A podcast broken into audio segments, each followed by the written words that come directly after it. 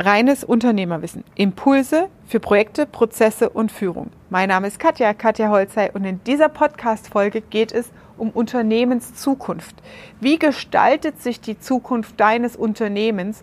Und ich nehme dich mit auf einer kleinen Reise, damit du nach dieser Podcast-Folge besser verstehst, was hat es eigentlich mit diesem Unwort Digitalisierung auf sich. Also bleib dran und verschaff dir Freiheit durch reines Unternehmerwissen.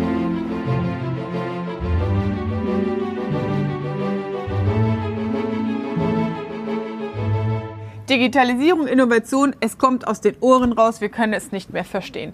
In diesem Video erläutere ich dir ganz konkret an einem Fallbeispiel, wie die unternehmerische Zukunft aussieht und was du davon adaptieren kannst für dein Geschäftsmodell. Ich habe hier neulich wieder ähm, auf, tatsächlich bin ich in der ersten Klasse gereist und da gibt es dann immer solche Zeitungen auch mal auf Papier ein Bericht ähm, vor mir zum Thema am Fallbeispiel von Douglas. Online-Boom rettet Douglas in der Corona-Krise. Doch was hat es damit auf sich? Was bedeutet das für mich als Unternehmer? Wie kann ich das adaptieren? Ich möchte mit dir jetzt mal ein Experiment durchführen und dich mitnehmen auf die Reise. Ich habe das selbst an mir beobachtet. Tatsächlich am Wochenende habe ich durch ein Magazin geblättert und der Effekt ist tatsächlich, in der Zukunft wirst du mitgenommen über digitale Kanäle, Social Media, YouTube, Instagram oder auch im Zweifel ein Printmedium in eine Welt, in eine Reise, in die du dich gerade begibst in dem Moment. Das heißt, in den Medien wird eine Geschichte erzählt von einer Figur, die ähm, Produkte entsprechend wählt, wo du sagst, boah, das ist toll, das will ich auch haben. Und du willst, hast aus dieser Geschichte, aus dem Moment, aus der Emotion heraus direkt das Bedürfnis zu kaufen. Und dahinter steckt der digitale Wandel. Wenn man das Prinzip verstanden hat, wohin diese Reise geht als Unternehmer, dann kannst du runterbrechen für dich, was bedeutet das jetzt für mich. Das heißt, Nehmen wir mal ein anderes Fallbeispiel. Du bist im Thema Interieur unterwegs. Ich merke total diesen harten Cut zwischen E-Commerce und Produkten, die im End-Consumer-Bereich bereits online und digital erwerblich sind und auch unterwegs sind, sehr erfolgreich und Geschäftsbereichen und Branchen, die da so weit hinten dran sind. Das heißt, über digitale Kanäle scrollst du, suchst du. Wir haben den ganzen Tag das Handy in der Hand, den Instagram-Feed, den LinkedIn-Feed und die Themen, die dich interessieren.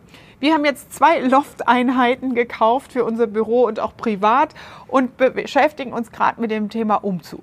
Das heißt, das, was ich brauche, sind Maler, Einrichtungsgegenstände, Sofas, Teppiche und diese ganzen Branchen sind alle nicht digital.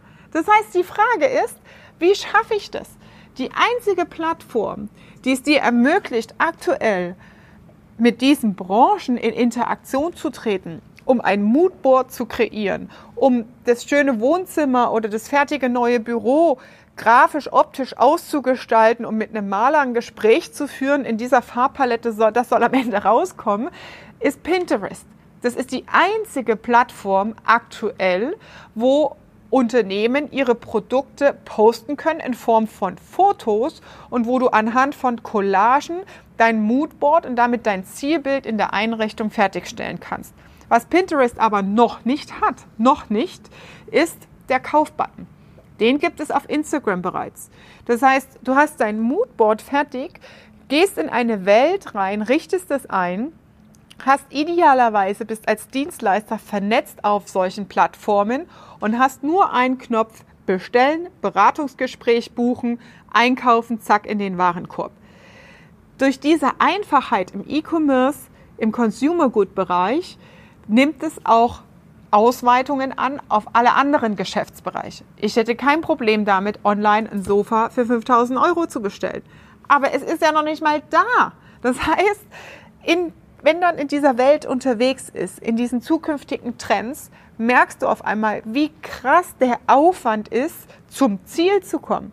Was ist das Ziel? Das Ziel ist, passend in meiner Einrichtung ein fertiges Produkt zu kreieren. Ob das 4.000 oder 6.000 Euro kostet, ist gerade egal, ja, weil es soll halt passen und gut aussehen und komfortabel sein. Und ich möchte schnell zum Ziel kommen, eine Lösung.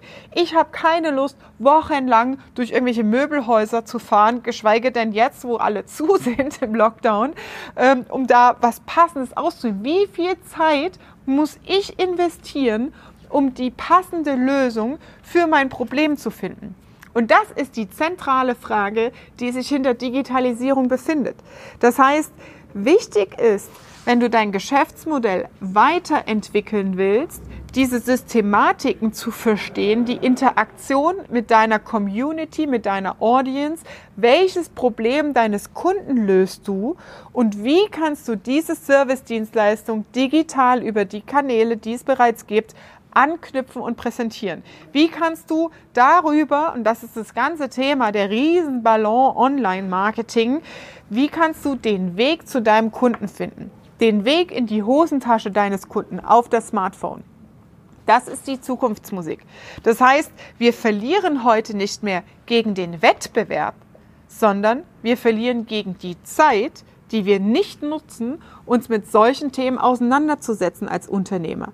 Die Unternehmerzukunft ist davon abhängig, wie gut du diese Systematiken und Metriken verstehst und dein Geschäftsmodell darauf anpassen kannst. Es ist nicht einfach.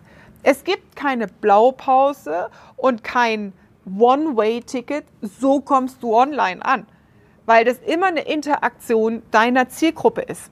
Und diesen Weg, den musst du erst gehen und herausfinden, was kommt gut bei meiner Zielgruppe an. Sind es einzelne Produktfotos oder sind es Szenenfotos? Sind es mehr Videos? Welche Altersgruppe sind deine Zielgruppe? Das sind alles einzelne Schritte, ist wie so eine Dominokette, die zu erarbeiten ist in der Community über Klicks und Webseitenbesuche, über Abbrüche im Warenkorb, Ansichten und so weiter und Teilen und Scheren deiner Beiträge. Das ist das Thema, womit man sich auseinandersetzen muss, um langfristig davon auch profitabel zu gewinnen. Ich komme nochmal zurück auf das Einstiegsbeispiel und gehe mal hier ins Detail rein. Die Corona-Krise hat Spuren in der Bilanz der Parfümeriekette hinterlassen. Klar, Umsatz in den Filialen sinkt. Logisch, dass trotzdem Fixkosten anfallen, weil du musst Miete zahlen. Damit sinkt natürlich die Marge und das EBIT, also der Ertrag des Unternehmens. Dass das Unternehmen trotz überraschend, trotzdem überraschend gut durch die Krise gekommen ist, verdankt ist dem E-Commerce. So gingen die Umsätze im Onlinehandel auf 40,6 Prozent mit 822 Millionen Euro nach oben. Und ihr müsst euch vorstellen, wenn man hier mal durchblättert, das sind Produkte unter 100 Euro im Durchschnitt. Ja, also mit kleinen Produkten unter 100 Euro 822 Millionen. Wir haben im vergangenen Jahr enorm davon profitiert, dass wir sehr früh mit der Digitalisierung begonnen haben und dann konsequent in die Weiterentwicklung investiert haben. Erklärt Douglas-Chefin Tina Müller. Also, sehr früh damit starten, das ist genau der Effekt. Ja, genauso wie es sagt, sie sehr sagt, rechtzeitig, du kannst nicht, spätestens jetzt im Lockdown haben wir es gelernt, du kannst nicht sagen, morgen bin ich online und dann läuft die Katze. Ja, das funktioniert nicht. Es ist tatsächlich ein iterativer Prozess, ein Auseinandersetzen mit dem Thema. Und deswegen verlierst du Zeit. Du kannst dir die Zeit später, wenn du sie verloren hast, nur noch teuer einkaufen. Was ist das Problem bei den Großkonzernen? Warum kaufen Großkonzerne, und das ist egal, ob es die Bankenwirtschaft, die Versicherungswirtschaft oder die Automobilbranche ist, warum kaufen die Startups? Weil sie die Trends verpasst haben, weil sie das Arbeiten mit der Community, mit dem Außen, mit ihren zukünftigen Kunden nicht trainiert und gelernt haben, weil sie das nicht in ihren Unternehmensstrukturen etabliert haben. Deswegen kaufen sie jetzt teuer das Wissen in einzelnen Startups, die in ihre Geschäftsbereiche reingeht, ein und kaufen sich so diese Marktzugänge auch ein. Und das heißt natürlich, du musst halt viel Kohle hinlegen für die Zeit, die du verpasst hast, das zu entwickeln. Also Unternehmerzukunft bedeutet, setz dich mit diesen digitalen Themen auseinander und Überleg mal, wie ist die Kundenerlebnisreise? Wie holst du den Kunden in die Geschichte, ein Bedürfnis zu wecken und Kauflust zu generieren?